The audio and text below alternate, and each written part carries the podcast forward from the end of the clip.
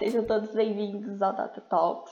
É, meu nome é Giovana e eu estou aqui hoje com uma convidada muito especial. Então, para fechar o nosso ciclo né, de entender um pouco mais sobre as profissões de dados, uh, já teve alguns outros episódios com analistas de dados, cientistas de dados e hoje eu trouxe uma engenheira de dados para conversar com a gente e explicar um pouco sobre como que funciona o dia a dia dessa profissão. Então, convido aqui para se apresentar a Laila Contarim. Muito obrigada pela sua presença e por ter aceitado topar essa gravação aqui comigo hoje. Obrigada você, Giovana, por ter me convidado. É... Ei, pessoas. Meu nome é Laila, eu sou engenheira de dados no Grupo Boticário e atuo como engenheira há quase quatro anos. É... eu atuo com a, com a área de dados né, há pelo menos oito anos e toda a minha história profissional foi sempre relacionada de alguma forma à área de tecnologia vírgula, né, barra área de dados. Legal. É... E é isso. Legal. É, você, qual foi sua formação, assim? Se você puder contar um pouco de como você acabou caindo atuando como engenheira de dados. É, eu não sou formada, eu não tenho formação. Eu falo que eu tenho uma barra, uma, uma formação sem diploma, né? Eu certo. cursei análise de sistemas durante cinco anos. Eu nunca gostei de programar. Eu não, nunca gostei de C, nunca gostei de Java, nunca gostei de área de programação desse tipo. É, programações voltadas à linguagem orientada a objeto, né? E eu acabei cursando cinco anos, né, de análise de sistemas, porque eu fui entrando numa bola de neve de não querer cursar as matérias, e aí eu acabava fazendo uma matéria e aí eu acabava reprovando aquela matéria e eu não tenho vergonha nenhuma de falar disso, porque eu sou eu me considero assim uma pessoa muito boa na, no que eu faço hoje e o que eu faço hoje não preciso mexer com C, não preciso mexer, mexer com Java, então. então compensou, né? Exatamente, não precisei, não precisei da minha formação para fazer o que eu faço Sim. hoje. E eu comecei a mexer com a parte de dados de uma forma bem curiosa. É, eu na época eu precisava de emprego, eu tinha, sei lá, 17, 18 anos mais ou menos. E entrei numa, numa vaga de, de programador PHP. E eu não passei na vaga, óbvio, porque eu não sabia programar em PHP. e aí, é, o dono da, da, empresa, a empresa era bem pequena, tinham, sei lá, seis funcionários só o dono da empresa falou assim: Laila, eu gostei muito do seu perfil. A gente não, não, não tem como te encaixar na vaga de, de programador PHP, mas tem uma vaga aqui para recepcionista. Você anima? Eu falei, uai, bora. e aí eu entrei como recepcionista na época. Fiquei três meses na vaga, e aí ele me passou para o comercial. E aí eu fiquei mais três meses na vaga, e aí surgiu uma oportunidade de programador de PHP dentro da empresa de novo. E aí ele falou assim, uai, você quer aprender a programar em PHP? Eu falei, ah, tô fazendo nada, vamos, né? tô aqui de boa. Exatamente. E aí eu fui, entrei na vaga, só que aí, tanto é que na minha carteira tá como programadora. E aí, o que, que aconteceu? Ah, eu acabei não me adaptando à vaga, eu não, não curti, eu não conseguia entender nada que estava rolando. E aí tinha uma, uma moça, né, que trabalhava na época, na, nessa empresa. E ela era DBA senior, eu acho, alguma coisa assim. E aí eu sentei do lado dela e falei assim: Você me ensina? Eu gostei desse negócio aí, parece ser fácil. aí ela começou a falar assim: Uai, senta aí, vamos, vamos, vamos te, ensinar como é que funciona. E aí ela começou a me explicar como é que funcionava o SQL, na época ela mexia com o SQL Server. E aí a gente começou a bater um, pra, um papo, trocar ideia. E eu fiquei uns quatro meses aprendendo com ela. Os é. quatro é. meses foi o suficiente para que eu conseguisse uma vaga na TOTS de DBA Júnior. É. E aí começou a minha carreira. Nossa, bem legal. E bem prevista, né? Que nem você falou. Começou na programação, mas não estava curtindo muito e acabou né, conhecendo aí através do, do DBA. E acho muito legal, e principalmente essa parte de não necessariamente essa questão da formação, né? E uma coisa que eu conversei muito com o pessoal, de que acho que por ser uma profissão nova, as pessoas ainda estão se entendendo ali e vem gente de lugares completamente diferentes, né? Então, uhum. é mais importante às vezes saber a técnica, saber a ferramenta e como se virar em cima do dia a dia do que uma formação específica, né, no caso. Sim. E fazer uma pergunta assim, de um milhão de dólares, mas para tentar resumir assim, porque como você define o trabalho de um, de um engenheiro de dados, assim, se você pudesse explicar em, em, um tweet, assim, pode ser mais do que um tweet, mas resumindo assim, o que, que você faz nessa profissão?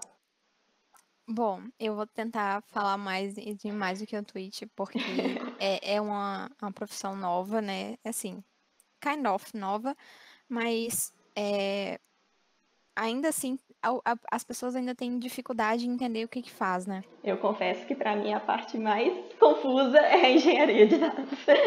é a que eu menos entendo. Né?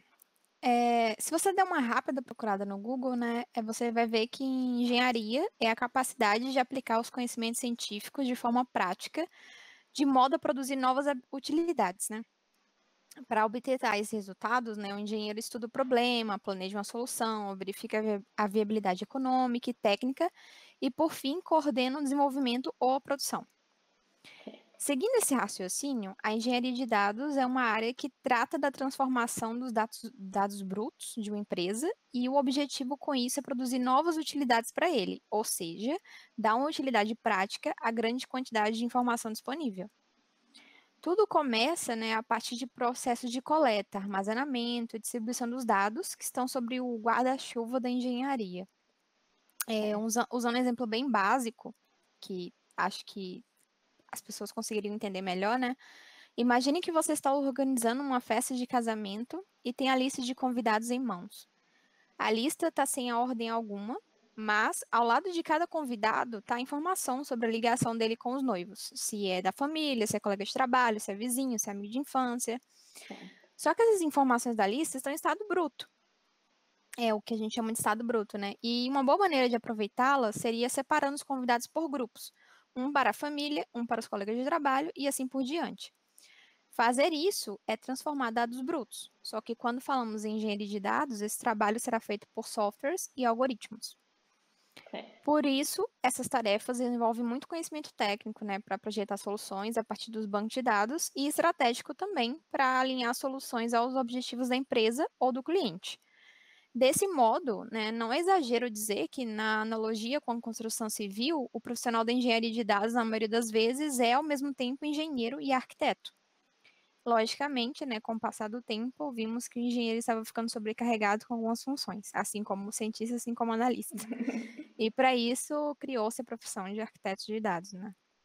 Sim. Mas isso provavelmente é um tópico para outro podcast. É, já entra aí numa outra profissão, né? No caso, a arquitetura. Que inclusive até achava que era quase um sinônimo da engenharia. Não, na verdade, assim, de forma bem resumida mesmo, né? É, pelo que eu sei, as funções de arquiteto de dados e engenheiro de dados estão intimamente relacionadas, né? De certa forma, o arquiteto de dados é um engenheiro de dados avançado. Hum, então, os arquitetos e engenheiros, eles trabalham juntos para visualizar e construir a estrutura de gerenciamento de dados corporativos. Então, é uma espécie de. O arquiteto é o, é o engenheiro de dados especialista, já, já passou do senior ali, entendeu? Certo, entendi. Não, mas bem legal, assim, dá pra ver que é bem quase que o processo inicial, né? Então a engenharia viria bem antes dos cientistas, bem antes dos analistas. E, e até uma coisa que eu já vi muita história assim de empresa querendo contratar gente meio que fora de ordem, né? Chega um analista para trabalhar, mas não tem os dados ali disponíveis, não tem como, uhum. não tem onde atuar. E aí a empresa percebe que, na verdade, ela estava precisando de um engenheiro, né? E não de um Sim. Analista propriamente dito. E mais pra frente a gente vai falar, né, sobre assim, relação entre as áreas, né? Então, como que você lida com os analistas e com os cientistas. Mas antes eu queria entender mais sobre ferramentas do dia a dia, né? Então a gente vê muito, sei lá, analistas usando ferramentas de dashboards, então tipo Power BI, uh, uhum. Tableau, cientistas, né, linguagem de Python e outras ferramentas. Eu queria saber o que, que você aplica aí no dia a dia para desempenhar suas tarefas de engenharia. É, no meu dia a dia, assim, né, eu tenho contato constante com o BigQuery e o Composer Airflow, que fazem parte da stack do Google Cloud, né? Certo. Além do GitHub para versionamento de código. Mas eu, Laila, estou limitada ao projeto que eu estou atuando atualmente. Na engenharia de dados, né, mesmo que o projeto não exija tanto de você, é ideal que você tenha conhecimento em ferramentas de ETL, em bancos de dados relacionais, como Oracle, como SQL, SQL Server, e também, se for o caso, né, não relacionais, como por exemplo MongoDB ou CoachDB.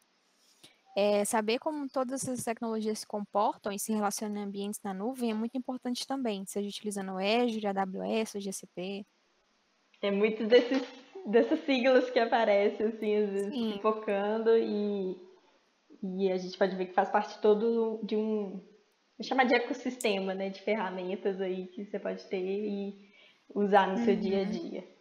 Então, é bem, é bem legal e bem importante, né? E eu, e eu imagino que deve ser até um pouco confuso, né? Porque acho que está sempre surgindo ferramentas novas, coisas novas para aprender, então é importante ficar Sim atualizado, né, digamos assim, atento às novidades Com do mercado. Com certeza. É complicado, né, se você não não se atualizar, você fica para trás. Exato.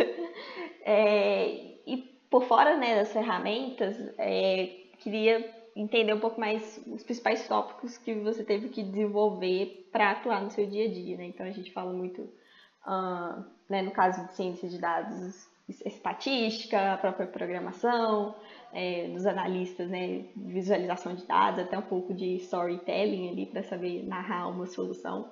Então, quais outros tópicos, né, para além do, digamos, do, dessas ferramentas técnicas, você acha que é importante para um engenheiro de dados saber e, enfim, se desenvolver?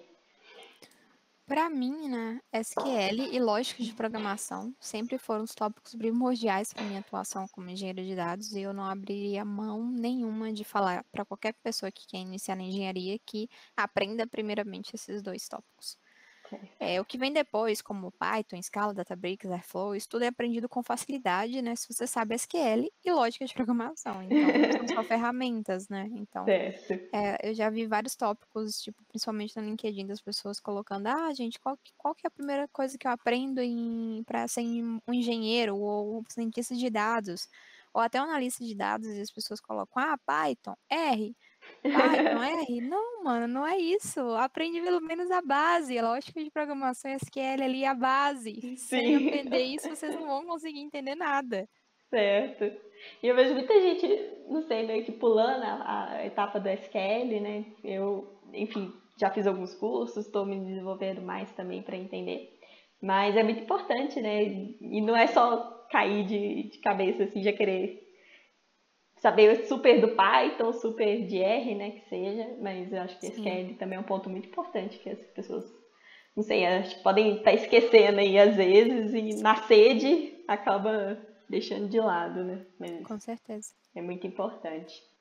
E aí, então, entrando mais também no, no dia a dia, assim, até da forma como os projetos de dados são estruturados e qual que é o, a parte, né, digamos, que cada um fica, queria entender mais da sua relação com as outras áreas de dados, né? Então, é, em que ponto o seu trabalho de engenharia é, você tem contato ali com um analista de dados ou com um cientista de dados, ou se não, ou se a engenharia de dados é mais quietinha na dela e não, não interage tanto com as outras áreas.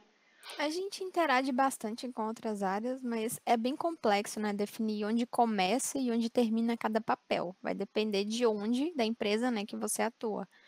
No grupo Boticário, por exemplo, que é onde eu trabalho, é, temos papéis bem definidos para quase todo tipo de atuação, né? A gente tem arquitetos, da, de reliability engineer, que é uma, é uma coisa que é não novo. tem tradução ainda. É, traduzindo de forma bem grosseira, né, seria um engenheiro de confiabilidade de dados, mas ainda não, não é usado, né, aqui certo. no Brasil. Então, tipo. Seria tipo nome... um governança? Kind of. É tipo isso, só que focado em dados, né? Tipo, ele ajuda o engenheiro a manter a confiabilidade dos dados. É bem complexo. certo. Assim, não é tão complexo na prática, né? Mas para explicar é complexo. Sim é, os engenheiros, cientistas, analistas, analistas de BI, enfim, né? Mas já houve lugares né, que eu trabalhei que o papel não era tão definido assim. Então, muitas vezes eu tinha que atuar como engenheiro e arquiteto de dados, e em alguns momentos como Reliability Engineer também. Mas eu diria que toda área depende da outra para fazer seu papel funcionar, então. É, com certeza. E num, num projeto, assim, é, como que, digamos, né, nas etapas, ou enfim, algum projeto que você já tem atuado, como que começa ali o trabalho e até que ponto você, sei lá, entrega o projeto para outro profissional continuar, assim? Eu vou falar como é que funciona hoje, num, num dos projetos que eu estou, porque fica mais fácil de eu conseguir mostrar né, a realidade como ela funciona, na, no meu caso. É, hoje a gente tem as áreas de negócio que chegam para conversar com o DPO, que é o Data Product Owner. É, e aí eles, eles fazem a intermediação ali entre o negócio e a engenharia. Então eles entendem o negócio todo e passa para a engenharia de forma técnica. Então eles são obrigados, assim, entre aspas, a entenderem as duas posições. E aí, quando o DPO passa para a engenharia o que precisa ser feito, a engenharia faz o que precisa ser feito, é, transforma os dados brutos ou faz a, a é, as, as queries que são necessárias para poder gerar aquela informação que o, que o negócio está solicitando, cria as tabelas e aí é na parte que entra a, o analista de dados, né? Ou então, tipo, se até o cientista, se for o caso, se precisar de modelo preditivo, alguma coisa assim do tipo, aí entra o cientista. Se não, entra o analista para já aplicar para o Power BI e, acho que lá no grupo Boticário o pessoal usa Tableau, mas enfim, qualquer uma dessas ferramentas. É, mas é mais ou menos essa sequência, sabe? Negócio, negócio barra tecnologia, tecnologia, dashes, negócio. Certo. Bem um pouco definido assim também, né, de que obviamente também, como eu falei, né, a gente os analistas e os cientistas vão precisar desses dados já disponíveis, né? Então, Sim. vem bem no, no começo mesmo dos projetos.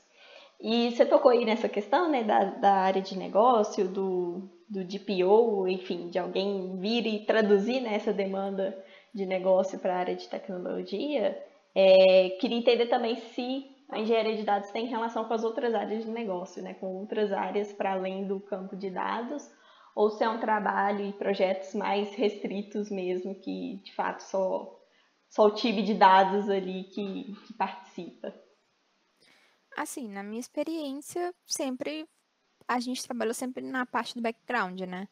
É. É, a nossa relação, por exemplo, já teve uma empresa onde eu tinha relação direta com o cliente, com o negócio. Então, eu conversava com o negócio, eu entendia do negócio, e aí eu conversava, eu, eu via o que, que o negócio precisava e traduzia isso para a parte de dados. Nesse caso de hoje que eu tô trabalhando no, no GB, já não é assim. Eu converso com o DPO e o DPO passa para o negócio, entende do negócio e passa para mim de novo. Então já tem uma pessoa intermediando aí. Mas é pelo menos assim, é assim que funciona, né? Sim. No meu caso. e é até bom também, porque eu acho que ajuda a ter um filtro, né? Tanto do. Sim, ponto... claro. Vai ter coisas que o DPO vai barrar e. É isso. No meu, no meu caso, eu não tinha muito como escolher isso, né? quando eu trabalhava no outro projeto. Certo. E aí, quando o cara vinha para mim, quando o, a pessoa de negócio vinha para mim e falava: Olha, eu quero tal e tal coisa. Eu tinha que entender o que ele precisava para explicar para ele na forma de negócio, porque ele não entendia absolutamente nada do que eu fazia. Então ele, se eu falasse assim, ah, mas não tem como criar uma, sei lá, uma table space, não sei o quê, e ele ia falar assim, que, do que, que você está falando? eu tinha que tipo entender e replicar para ele em forma de, de, de negócio, né? Falar assim, olha, não tem como fazer isso porque a tabela tal não não não se relaciona com a, a parte tal do seu negócio, sei lá, deu uma forma, sabe, sabe, é. de explicar. E aí, é isso. É meio que quase como um tradutor também, né? Porque se a pessoa chega com uma demanda muito mirabolante, você tem todo aquele trabalho, né, de explicar com calma o que acontece, por que que determinada Exatamente. coisa não pode, não pode rolar. É, eu falo que foi um pouco, um pouco, é um pouco bom, né, ter, ter passado por essa experiência, né?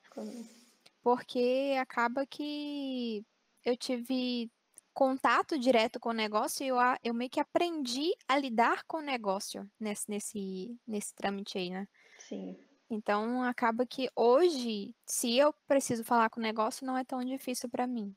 Certo. Mas eu acredito que seja uma skill aí que algumas pessoas não têm. E não é crucial, tá, para engenharia de dados você ter skill de, de conseguir traduzir as coisas para o negócio, até porque não é o papel do engenheiro. Mas eu acho que hoje engenheiros que sabem conversar com o negócio são cada vez mais difíceis de conseguir. E essas pessoas são extremamente valiosas para o mercado. Com certeza. E eu acho que foi um ótimo gancho aí para até o, próximo tópico, né? Dessa questão de skills não técnicos, né? De, de qual parte para além da, sei lá, da teoria, da prática e das ferramentas que você usa, mas qual outras habilidades mesmo que seriam importantes no dia a dia. E eu acho que você já trouxe uma que é super importante, né? Dessa capacidade de comunicação, digamos assim. Uhum. É, não sei, você acha que teria mais alguma outra coisa relevante, assim, no caso, para desempenhar um bom papel de engenharia? Eu diria assim, né, que tem duas cruciais para nossa profissão. E a primeira é saber trabalhar em equipe, uhum. barra saber se comunicar, visto que o nosso trabalho impacta o trabalho das outras equipes constantemente, né? E você precisa saber como negociar ali, Com como certeza conversar com as outras equipes, então você vai ter contato constante com outras pessoas e com outras profissões ou com outros papéis, enfim. E a segunda, né, é a adaptabilidade. Em cada projeto há uma grande chance de que algo dê errado, e grande chance mesmo, ou mude repentinamente. A adaptabilidade é absolutamente necessária né, para a engenharia de dados. Aprender a se adaptar ou ajudará a mudar as estratégias no meio do projeto, evitando possíveis frustrações, que é mais comum do mundo, tipo, um projeto tá indo pro caminho X do nada mudar pro caminho Y porque o negócio decidiu que era daquela forma, então. Tem que controlar ali as expectativas, toda a ansiedade, é. né, em cima do, de um determinado projeto. Não, mas bem, bem legal. Eu, eu acho que esse ponto aí do trabalho em equipe é bem, acho que bem importante, né, porque digamos como por ser o primeiro, os primeiros a terem contato ali, enfim, que vão atrás dos dados e que vão talvez até tornar viável ou não, né, fazer determinado projeto de acordo uhum. com os dados. Então é bem importante assim esse Sim. conjunto e essa capacidade. Sim, é porque que nem eu falei para você, né? Apesar de hoje ter um DPO vindo para mim falando com a parte, é, o que, que ele precisa da área de tecnologia, o que, que ele precisa que seja feito, eu não vou ficar viabilizando tudo, né? Muitas vezes as coisas que, que ele me passa, eu falo assim, ó, cara, isso aqui não tem como fazer por conta disso, disso e disso. Ele entende a área de tecnologia, a parte de tecnologia, então ele vai replicar isso para o negócio, vai traduzir isso para o negócio. Da é. forma que o negócio entenda por que, que isso não é viável. Mas é, eu preciso entender também, sabe? Porque, enfim, é por isso que tem essa, essa questão. Com certeza. Não, mas bem legal e eu acho que, né, pra gente dar um, um encerramento, assim, dessa parte mais é, de dia a dia de trabalho, enfim, queria entender da sua experiência, até da sua seu contato, assim, de mercado com outras empresas ou, enfim, com outros profissionais, é, como que você acha que está essa visão aí do profissional de engenharia de dados no mercado? Assim, você acha que as empresas estão começando a entender a importância ou não? Ainda se confundem muito com as outras áreas relacionadas a dados? E como que tá, né? Digamos, tem alguém aí ouvindo que tem interesse na área, que tem interesse em começar, qual que seria a expectativa né, de trabalho e se tem alguma dica aí para quem se interessa né, por, esse, por esse campo? É, na minha experiência, né, quando eu comecei a atuar na área, na área, né, profissionais da área de engenharia, né, que seria o meu caso, faziam papéis de arquitetos, analistas e se até cientistas. é, hoje eu vejo uma mudança, né? É, hoje ainda não é raro encontrar engenheiros que exercem mais de um papel, mas eu tenho observado muitas empresas olhando para isso de outro modo e dando a cada profissional seu papel devido. Então, com isso, eu acredito que cada vez mais vagas irão surgir em decorrência da separação e definição desses papéis, né? Isso na minha é. percepção. Sobre perspectiva de se, a, se, as empresas estão mais educadas à necessidade e relevância dos dados, eu realmente, assim, eu não tenho como dar minha visão sobre isso, porque eu só trabalhei em duas empresas como engenheira de dados, então minha percepção é um pouco mais. certo. Mas na, na, então nessas suas experiências sempre foi cargos, né? Tipo assim, você trabalhava com uma equipe já bem definida ou Não. era fazendo ali um pouco de tudo? Não, na primeira empresa que eu trabalhei, que foram só, foram só duas empresas, mas na primeira empresa que eu trabalhei, é, as definições eram bem, bem genéricas. Então, por exemplo, eu fazia papel de arquiteta, como eu falei antes, de, de engenheira, em alguns momentos de analista. Nessa que eu trabalhando hoje, eu já tenho mais papel definido, o papel mais definido. Então, eu sou engenheira e é só, acaba aí, não tem outra coisa para fazer não. Certo. Eu acho que é a tendência também, acho que quanto mais profissionais vêm falando, mais as áreas vão ficando definidas, né? E mais o mercado vai conhecendo, as empresas vão entendendo ali e vai meio que acontecendo essa educação do mercado, né? Então vai entendendo o que cada um certeza. faz. E acho que gera menos confusão e menos frustração também, tanto do lado das empresas quanto do lado do profissional, né? Que chega achando que vai fazer alguma coisa, mas ali na vida real acaba não rolando. Não, Sim, com certeza. E, enfim, então para a gente encaminhar aqui para a finalização do nosso papo, é, queria te pedir para deixar alguma indicação, se você tiver de algum material, alguma coisa legal, sei lá, uma página para seguir, livros, blogs, não sei, algo interessante assim que você queira deixar de dica para o pessoal. E se quiser também divulgar suas redes, seus contatos, onde as pessoas podem conversar com você, pode ficar à vontade, que esse é o seu espaço. Beleza. É, eu tenho uma, uma página no Trello que é uma espécie de path, ou caminho, ou sei lá como é que, é chamado, mas é uma espécie de passo a passo onde eu coloco as principais coisas que se devem aprender em cada, em cada passo, né? Legal. E eu fiz até um bit.ly para ficar mais fácil, porque o Trello tem um monte de código, então é difícil de passar o código dele. Certo. Então, o, o link é bit.ly, né, bit.ly, barra carreira engenharia dados. Então, Legal. é bem simples o link aí. Show. Vou deixar e o quantas... link na descrição do episódio ah, também, boa. pro pessoal. Boa. E quanto às minhas redes, é... ela era com qualquer uma que você procurar, então não tem muita, não tem muito mistério não. Eu tô em todas as redes e mais as principais profissionais são LinkedIn e GitHub, então meu nome é Laila com Y e Comparim com M e um N no final. então, para ficar mais fácil de vocês conseguirem me encontrar. Ótimo, show. Laila, muito obrigada. Eu acho que foi bem esclarecedor o papo, acho que deu para, enfim, entender mais sobre que faz engenharia de dados e qual é a importância né, dela no, no projeto. É, eu sempre achei a parte mais misteriosa, assim, no, no, que diz respeito a todas as profissões, mas acho que é justamente por isso, por ser a parte que mais trata ali e que é a base de todos os outros serviços, né, de entendimento de dados e tudo mais. Então, muito obrigada pela sua presença, por ter topado esse papo e pelo seu tempo, né, de de disponibilizado aí para gravação. Então, tá muito obrigada. Obrigada a você. Pessoal, é isso. É... Quem gostou, por favor, compartilhe esse episódio para outras pessoas, para conseguir chegar em mais gente. Se você conhece alguém que é interessado por engenharia de dados, manda esse episódio para essa pessoa ouvir também.